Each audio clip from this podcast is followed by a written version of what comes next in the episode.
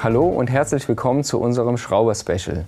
Nicht jeder kauft sein Rad beim Fachhändler, deshalb zeige ich euch im ersten Teil, wie ihr das Rad aus dem Karton fertig auf den Trail bekommt. Der Karton ist endlich angekommen, also nichts wie ran ans Auspacken.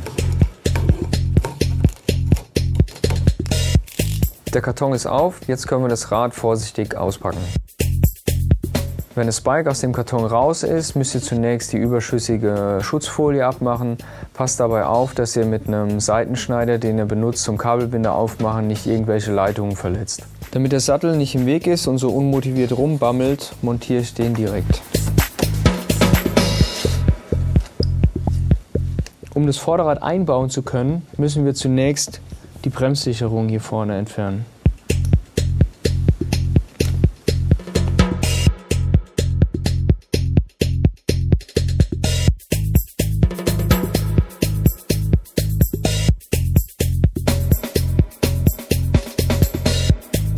Das Rad ist neu, aber die Pedale habe ich noch, deshalb benutze ich die hier.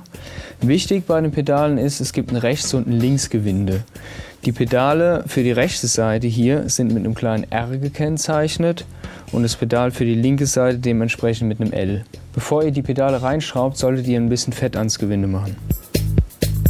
Entweder könnt ihr die Pedale mit einem 15er Maulschlüssel reindrehen oder von innen mit einem entsprechenden Inbus. Es reicht vollkommen, die Pedale nur handfest anzuziehen, ihr müsst sie nicht mit voller Kraft anknallen. Es sieht zwar schon aus wie ein Fahrrad, aber was uns jetzt noch fehlt, ist der Lenker. Dazu müssen wir zunächst die Schrauben vom Vorbaudeckel abnehmen.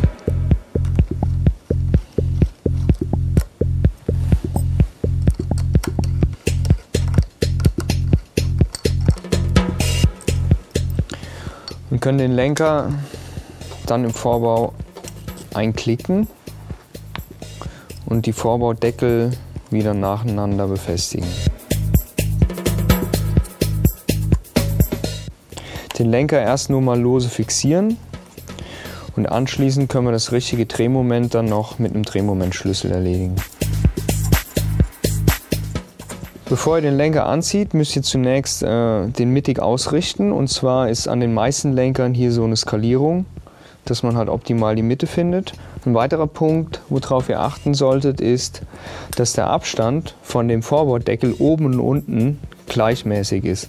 Nicht, dass er auf einer Seite komplett anliegt und oben ein riesiger Spalt entsteht. Neben der Mittigkeit vom Lenker ist auch noch die äh, Neigung vom Lenker entscheidend. Das heißt, ihr müsst euch mal kurz hinter das Rad stellen und gucken, wie sich der Lenker für euch ergonomisch anfühlt und entsprechend noch ein bisschen nach vorne oder hinten drehen. So, nachdem der Lenker leicht fixiert ist, können wir das richtige finale Drehmoment über einen Drehmomentschlüssel anbringen. Vor allem bei Carbonlenker ist es wichtig, das richtige Drehmoment einzustellen, weil sonst der Lenker beschädigt werden könnte. Ein Drehmomentschlüssel macht da in jedem Falle Sinn. Bei den meisten Vorbauten ist heutzutage eine Drehmomentangabe aufgedruckt. Und äh, wenn da steht 6 Nm, heißt es nicht mehr, sondern 6 Newtonmeter. Und dabei heißt es Maximum. Das heißt, die Angabe, die drauf ist, ist der maximale Wert, mit dem man die Schraube anziehen darf. Immer schön abwechselnd anziehen, bis das Drehmoment erreicht ist.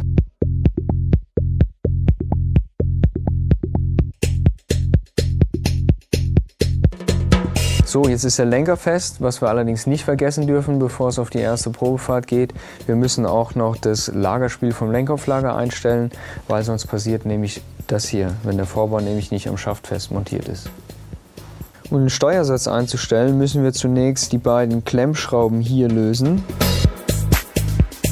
Und dann können wir über einen anderen Imbus hier oben über die Abdeckkappe den Steuersatz vorspannen.